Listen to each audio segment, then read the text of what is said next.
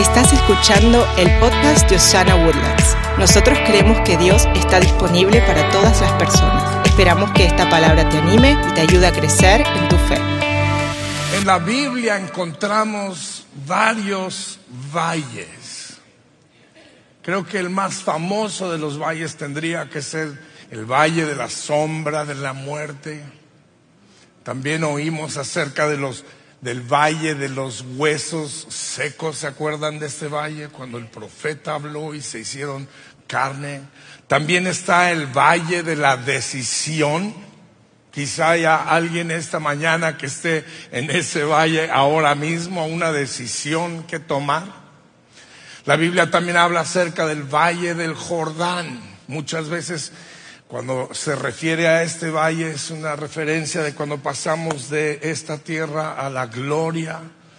Hoy les quiero hablar acerca de un valle del cual no se habla mucho y es el valle de la bendición. Voy a intentar eso de nuevo. Hoy les quiero hablar acerca de un valle del cual no se habla mucho y la Biblia le llama el valle de la bendición. Yo sabía que eso iba a bendecir a alguien. Vea segunda de Crónicas capítulo 20 verso 26. Al cuarto día se reunieron en el valle de la bendición. Diga conmigo estas palabras. El valle de la bendición. Como que, como que es sabroso decirlo, ¿no le parece? El valle de la bendición, el cual recibió ese nombre aquel día, porque ahí el pueblo alabó y agradeció al Señor. Aún se conoce como valle de la bendición hasta el día de hoy. La pregunta que me están haciendo ustedes esta mañana es, ¿cómo llego yo al valle de la bendición? ¿Alguien se hace esa pregunta? ¿Cómo puedo llegar yo al valle de la bendición? Yo le quiero profetizar en el nombre de Jesús que el día de hoy Dios quiere llevar a su familia al valle de la bendición. Dios quiere llevar a sus hijos al valle de la bendición. Dios quiere llevar a su futuro al valle de la bendición. Algunos necesitan hacer maletas, están por mudarse al valle de la bendición. Primero para llegar a ese valle hay que entender lo que está pasando en este pasaje. Vea, cuando estudiamos la Biblia es muy importante aprender lo que pasó antes, el contexto de lo que está sucediendo para poder entender cómo nosotros podemos aprender del pasaje. Hay un dicho que nos enseñan cuando estudiamos teología. Nos dicen cualquier texto fuera de contexto es solo un pretexto para predicar lo que usted quiera. En Osana Woodlands no predicamos lo que nada más queremos, predicamos la palabra de Dios. Vamos a estudiar el contexto para poder entender cómo llegar al valle de la bendición. Hay que entender que el pueblo de Dios estaba rodeado de enemigos. No se llega al valle de la bendición sin antes primero estar rodeado de enemigos. Ahora, pero despreocúpese, pues usted ya está rodeado de enemigos. No mire al que está a la izquierda ni a la derecha. Me refiero a que estamos rodeados constantemente de situaciones que nos superan. Algunos esta mañana están quizá rodeados del enemigo de la enfermedad. Otros quizá del enemigo de la ansiedad o del temor o de, la depresión. Lo que sí sé es que todos tenemos algo con el que estamos luchando. Así que usted es candidato ya para entrar al valle de la bendición. Ya es usted candidato. Bueno, si va a aplaudir. Dice en segunda Crónicas capítulo 20, verso 3, Josafat quedó aterrado con la noticia de que estaba rodeado de enemigos y le suplicó al Señor que lo guiara también ordenó a todos en Judá que ayunaran. ¿Alguna vez usted se ha topado con una situación que lo abruma? Yo le quiero decir que una de las mejores maneras de enfrentar cualquier situación es clamar a Dios es hacer exactamente lo que hizo Josafat. Me encanta que el, versículo dice que Josafat quedó aterrado. ¿Alguna vez usted ha quedado aterrado? Si me hicieran la pregunta a mí, yo tendría que levantar las dos manos y un pie, porque he estado en situaciones donde digo, ¿cómo salgo de esta? Y clamo al Señor. Por ahí se empieza. Si usted quiere llegar al valle de la bendición, hay que aprender a clamar a Dios hay que aprender a orar, hay que aprender a ayunar. No se llega al valle de la bendición sin saber orar. Entonces, paso número uno, oración, apúntele. Orar. Tenemos que aprender a clamar a Dios. Tantas veces andamos clamándole a la comadre, ella no sabe nada tampoco. Ella también tiene que aprender a clamar a Dios. Muchas veces andamos preguntándonos entre nosotros, haciendo grupos en WhatsApp, clame a Dios. Si va a tener usted un grupo en WhatsApp que sea para clamar a Dios en el nombre de Jesús, porque de aquí no salimos sin la ayuda de Dios. Nosotros necesitamos subir nuestra mirada, levantar nuestra voz, levantar nuestras manos y decir, Señor, no sabemos cómo vamos a salir de esta, pero lo que sí sabemos es que tú puedes, eres el Dios Todopoderoso, tú sabes cómo le vamos a hacer. Clame a Dios. Cuando clamamos a Dios tendremos respuesta. Jeremías capítulo 33, verso 3 dice, clama a mí, dice el Señor, y yo, léanlo conmigo, yo te, me encanta que no dice, quizá te responda. Clama a mí y a ver si tengo ganas de responderte o no. No, Él promete que si tú clamas, Él responde. Esta mañana el clamor de alguien aquí va a tener respuesta. Porque hay respuestas en Dios. Alguien deme un fuerte amén ahí. Hay respuestas.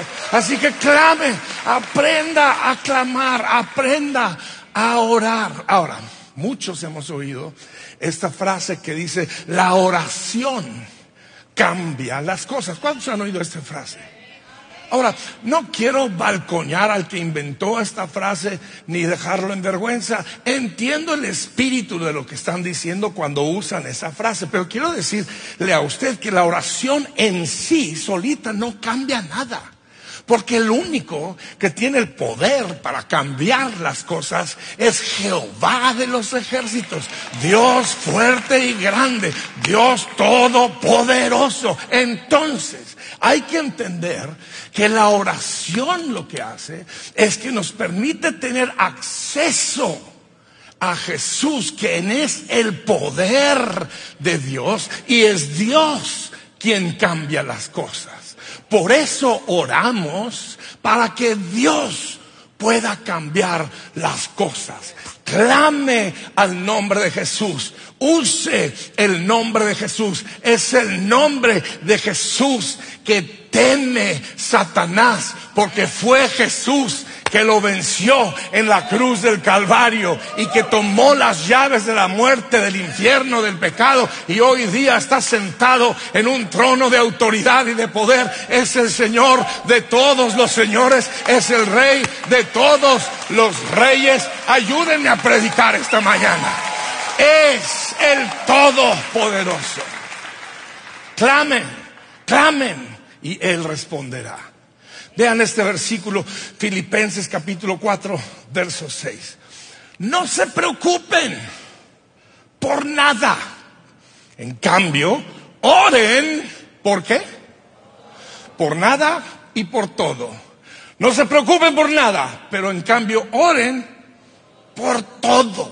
Le hace falta gasolina en su tanque del automóvil. Ore le hacen falta dólares para pagar la gasolina, para meterla a su carro. ore. Tiene un problema con una familiar. Tiene problema con algún hijo. Necesita un mejor trabajo. En lugar de andar, pues, ay Señor, ¿y cómo le voy a hacer? La gasolina está muy cara y, y, y, y cómo. Mire, yo no sé si usted se acuerda, o a lo, a lo, mejor usted es una de esas familias que todavía tienen niños chiquitos en la casa. Los niños no andan preocupados por la gasolina.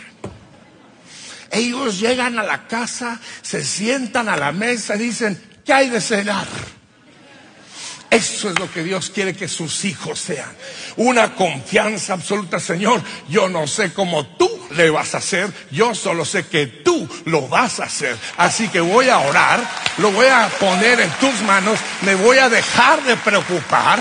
Ahora, la segunda parte de este versículo dice, díganle a Dios lo que necesitan. Y luego dice, y denle gracias por todo lo que ya hizo. Vea esta secuencia de cosas. Señor, necesito gasolina en el automóvil. Pero Señor, gracias por todas las veces que me ayudaste a poner gasolina en el pasado. Gracias por todas las veces que pusiste comida en mi mesa. Gracias por todas las veces que tú fuiste bueno con mi familia. ¿Se da cuenta? Lo que nos está diciendo este versículo es, díganle lo que necesiten y luego pónganse a pensar de todo lo que ya hizo, porque el Dios que hizo para ti es el Dios que hará para ti en el futuro. El que hizo bien hará bien. Alguien no me está oyendo esta mañana. El Dios que hizo para ti hará para ti en el futuro. Alguien alábelo esta mañana. Es más, tomemos un minuto, levante sus manos y empiece a clamar. Señor, yo necesito. Tu palabra dice que ponga en tus manos y que te diga lo que necesito. Señor, yo necesito y dígale su necesidad. Quizá usted necesita paz. Quizá usted necesita una casa, quizá usted necesita cambiar de trabajo. Señor, yo necesito, pero Señor también te doy gracias que nunca me has faltado, que nunca me has fallado, que siempre has estado a mi lado. Gracias, gracias, gracias, porque sé que lo que hiciste volverás a hacer en el nombre de Jesús. Amén.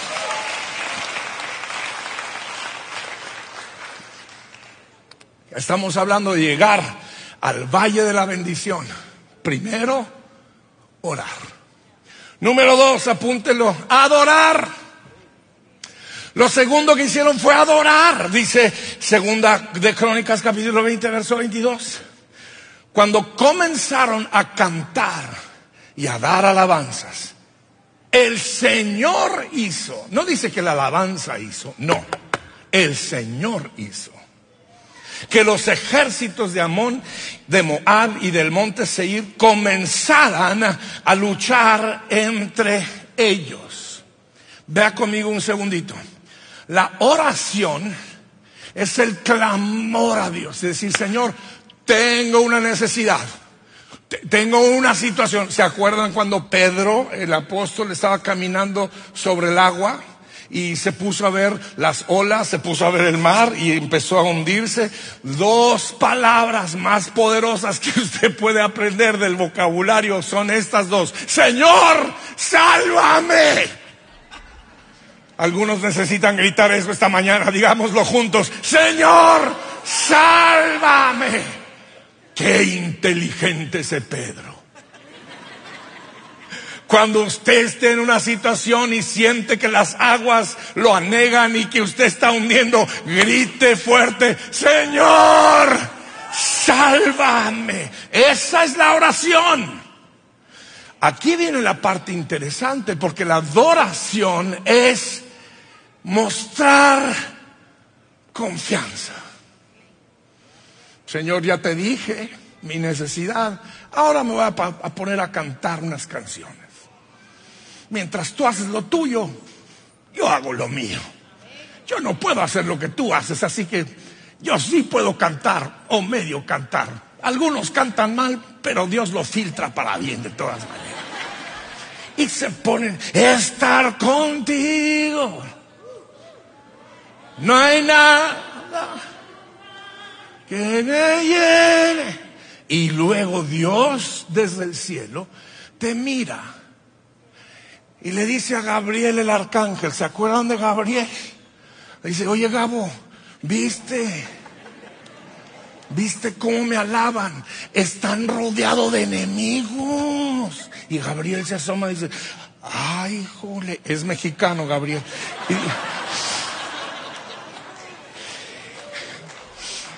o, o si es del rancho en México hubiera dicho, adiós y empieza a ver, y usted está alabando, esa confianza mueve el corazón de Dios, porque dice la palabra de Dios que la fe agrada a Dios. Y cuando usted está adorando en medio de la batalla, usted está mostrando fe. Yo voy a estar acá tranquilo, Señor. Tú haz lo tuyo. Yo voy a cantarte. Y usted al rato pone una de Marco Barrientos, pone una de Miel San Marcos, pone otra de Marcos Vidal, una de Marcos Witt o cualquier Marcos que usted pueda encontrar y usted alabe a Dios en medio de la tormenta y Dios se va a encargar de sus enemigos. ¡Uh! La adoración es descansar en el saber que yo no puedo con mis enemigos. No puedo. La adoración es saber que solo Dios es la respuesta a mi situación. La adoración es descansar en el poder de Dios. De hecho, en este mismo pasaje es donde encontramos la muy conocida frase en Segunda de Crónicas capítulo 20, verso 15 dice, "No tengan miedo, no se desalienten por este poderoso ejército, porque la batalla no es de ustedes." Diga conmigo, la batalla no es mía. Dígale, la batalla no es mía. Dígale al que está junto, la batalla no es tuya. Dice la palabra de Dios que la batalla es de Dios. Alguien deme un grito de júbilo. Dele un grito de júbilo al Señor esta mañana. Oh, Dios está hablando. Tantas veces leemos en la Biblia cuando Dios peleó a favor de su pueblo, cuando el pueblo solo cantaba. Gedeón, Josué en Jericó, Pablo y Silas en la cárcel, en la cárcel, en el calabozo, en la parte más profunda de la cárcel, donde meten a los prisioneros para olvidarlos. Allá adentro, en lugar de sacar el libro de las lamentaciones y poner a Vicente Fernández y Paquita, la del barrio, pusieron alabanzas de victoria empezaron a cantar. Primero empezaron por el himnario. Firmes y adelante, huestes de. Algunos ni siquiera saben lo que es un himnario. Sacaron su Maverick City, sacaron su Hillsong, su, Elevation y, y sacaron y, y Marcos Witt y cero iban dos, ¿verdad? Qué bárbaro. Y empezaron a cantar a la medianoche. ¿Cuándo fue la última vez que cantaste en la parte más oscura de tu tribulación? ¿Mm? Ponte a cantar porque eso muestra que estás en confianza con Dios. Señor, yo no sé cómo voy a salir de esta cárcel, no tengo idea de cómo tú lo vas a hacer. Y Dios usó en esa ocasión un terremoto, salieron todos, Dios liberó a Pablo y Silas de la misma manera que te va a liberar a ti de tus cárceles, te va a liberar de tu situación difícil. Alguien dele gloria esta mañana. Dice el Salmo 68, verso 1, que nosotros levantamos a Dios, sus enemigos huyen de delante de su presencia. Hace muchos años alguien compuso una canción que dice, levántate, levántate Señor El espíritu de temor huirá. El espíritu de tristeza huirá. El espíritu de enfermedad huirá. El espíritu de tribulación huirá. El espíritu de pobreza huirá. Yo no sé si alguien me está escuchando esta mañana, pero el Señor se levanta y Él espanta a sus enemigos de delante de su poderosa presencia. Exáltele esta mañana, haga ruido de exaltación, levante a Dios con su grito, levante a Dios con sus aplausos, levante a Dios con gritos de júbilo, con gritos de guerra. Dios se levanta en medio de la alabanza de su pueblo y sus enemigos huyen. Amén. Amén. Y amén. Dice la palabra que el enemigo se mató entre ellos mismos. Cuando usted adora, uy, ponga atención. Alguien Dios está hablándole. Cuando usted adora, Dios hace descender sobre el enemigo un espíritu de confusión. Cuando usted adora, Dios hace que el enemigo se confunda. Y cuando menos piense, usted estaba alabando, voltea, están todos muertos. ¿Y eso cómo lo hiciste? Y el Señor dice, a ti no te preocupe eso, aquí, a ti que te preocupe únicamente seguir alabando. Yo me encargo de tus enemigos. No trates de ver cómo yo hice las cosas. No trates de entender cómo Dios hará las cosas. No trates de entender cómo Dios se va a encargar de ellos. Ese no es asunto nuestro. Nuestro asunto es clamar a Dios. Nuestro asunto es alabar a Dios. Nuestro asunto es aplaudir su grandeza. Nuestro asunto es hacer oír nuestra voz en adoración. Tómese un minutito, levante sus manos y adórele.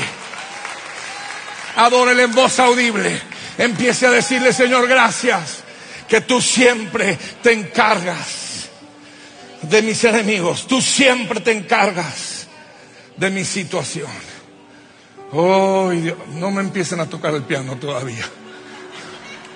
Y te reprendo en el nombre de Jesús.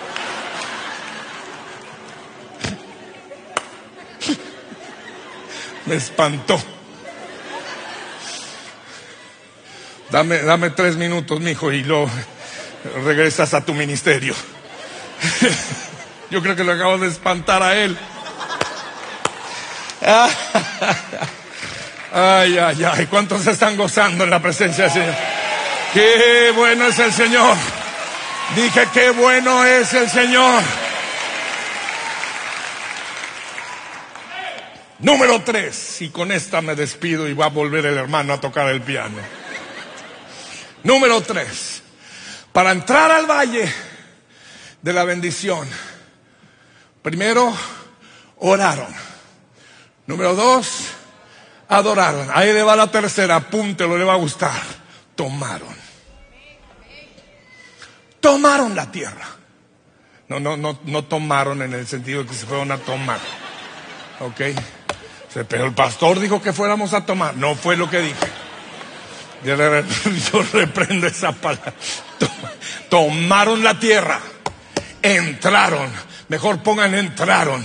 Entraron a la tierra para que no me malentienda ningún hermano que está luchando aquí en esta mañana. Entraron a la tierra. Grite conmigo, entraron. Entraron. Alguien está por entrar el día de hoy. Alguien está por entrar el día de hoy. Hay una familia aquí que está por entrar. Hay un matrimonio aquí que el enemigo ha querido destruir, pero está por entrar a su tierra de bendición. Dios mío, Dios mío, hace falta solo recibir la palabra esta mañana. Hace falta recibirla. Segunda Crónicas. Necesito apurarme para que regrese el hermano. Segunda Crónicas, el rey Josafat y sus hombres salieron a recoger el botín. Diga conmigo el botín. Ahora en México vendemos botines que nos ponemos en los pies Esta es otra clase de botín.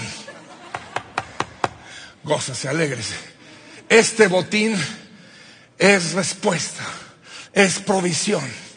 Dice, encontraron una enorme cantidad de objetos, vestidos y otros artículos valiosos.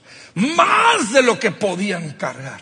Había tanto botín que les llevó tres días solo para juntarlo.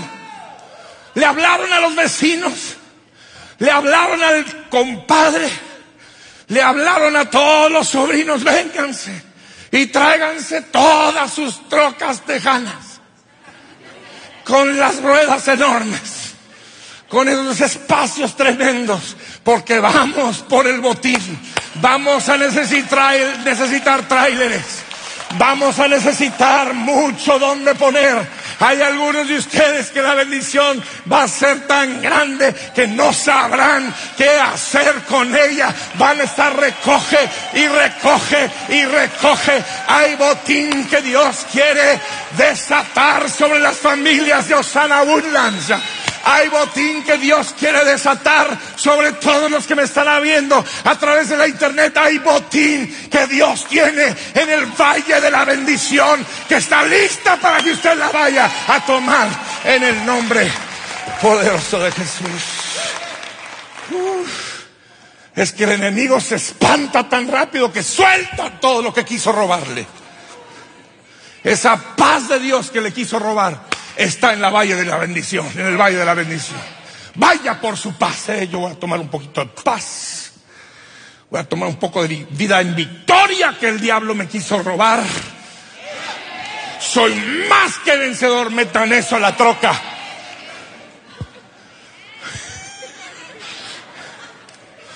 Escriba estas dos palabras, provisión inagotable. Quiere decir que nunca va a faltar pan sobre su mesa. Nunca va a faltar comida para sus hijos. Yo tomo un poquito de provisión. Voy a agarrarme un poco de perdón. Voy a meter en mi camioneta un poco de misericordia. Otra poca de compasión. Voy a meter salud sobrenatural. Oportunidades favor, gracia. Yo voy a meter el gozo del Señor. Voy a meter la plenitud del Señor. Puertas abiertas. El bien y la misericordia me seguirán todos los días. Cuando usted va caminando, ahora sí, mi hijo Mi hijo,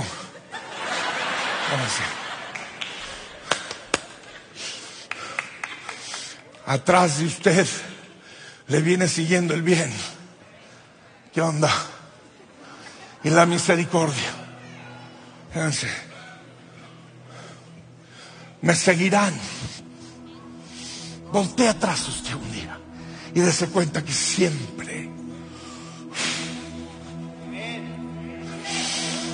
siempre estuvo ahí cerca. Nunca te ha dejado. Nunca te ha abandonado. Voltease, ahí está la misericordia de Dios. ¿Sabía usted que el versículo más hablado en la Biblia es el que dice, porque para siempre es su misericordia? ¿Sabían esto? El versículo más mencionado es la misericordia de Dios. Nos han predicado de un Dios gruñón, enojado. Dios no está enojado contigo. Dios está a favor de ti. Dios no está enojado contigo. Dios te quiere bendecir. Dios está a tu favor. Dios está disponible. Volteas y dice, vente misericordia. Vamos a caminar. Yo no sé si hay alguien aquí esta mañana que necesitaba esta palabra. Pero si usted la recibe, póngase sobre sus pies.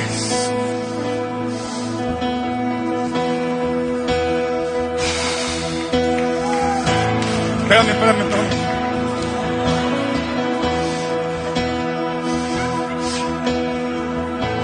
Tenemos los mejores servidores aquí en Osana Woodlands.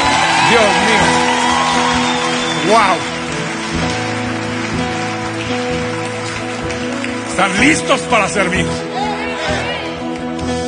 Yo los bendigo a todos ustedes. No saben muchos de ustedes el esfuerzo que es ser una congregación ambulante. Que cada semana hay que recoger todo y volverlo a armar. Estos son nuestros héroes y los que están allá con sus hijos, cuidándolos. Denles un aplauso de agradecimiento.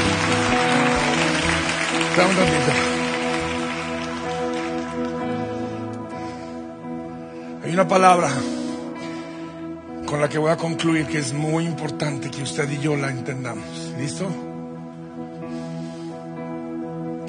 No corra tras el botín.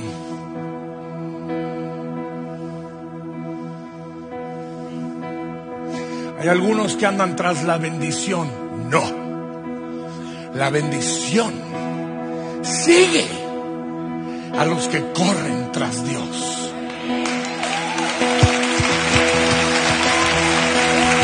No los oigo. Corra tras Dios. Corra tras Dios. Corra tras Dios. Corra tras Dios. Ja. Cuando menos lo espere, va a dar la media vuelta y ¡ay! Ahí está un botín. Va a estar caminando rumbo a su casa. ¡Ay! Ahí está otro botín. Yo me agarro de ese. Camina a su, a su trabajo, está haciendo su trabajo de todos los días. ¡Ay! Ahí está un botín. Le dieron un aumento de sueldo sin que usted lo esperaba. Cuando menos lo espere, ahí está el botín de Dios. Corre tras Dios. Y el botín solito lo va a alcanzar.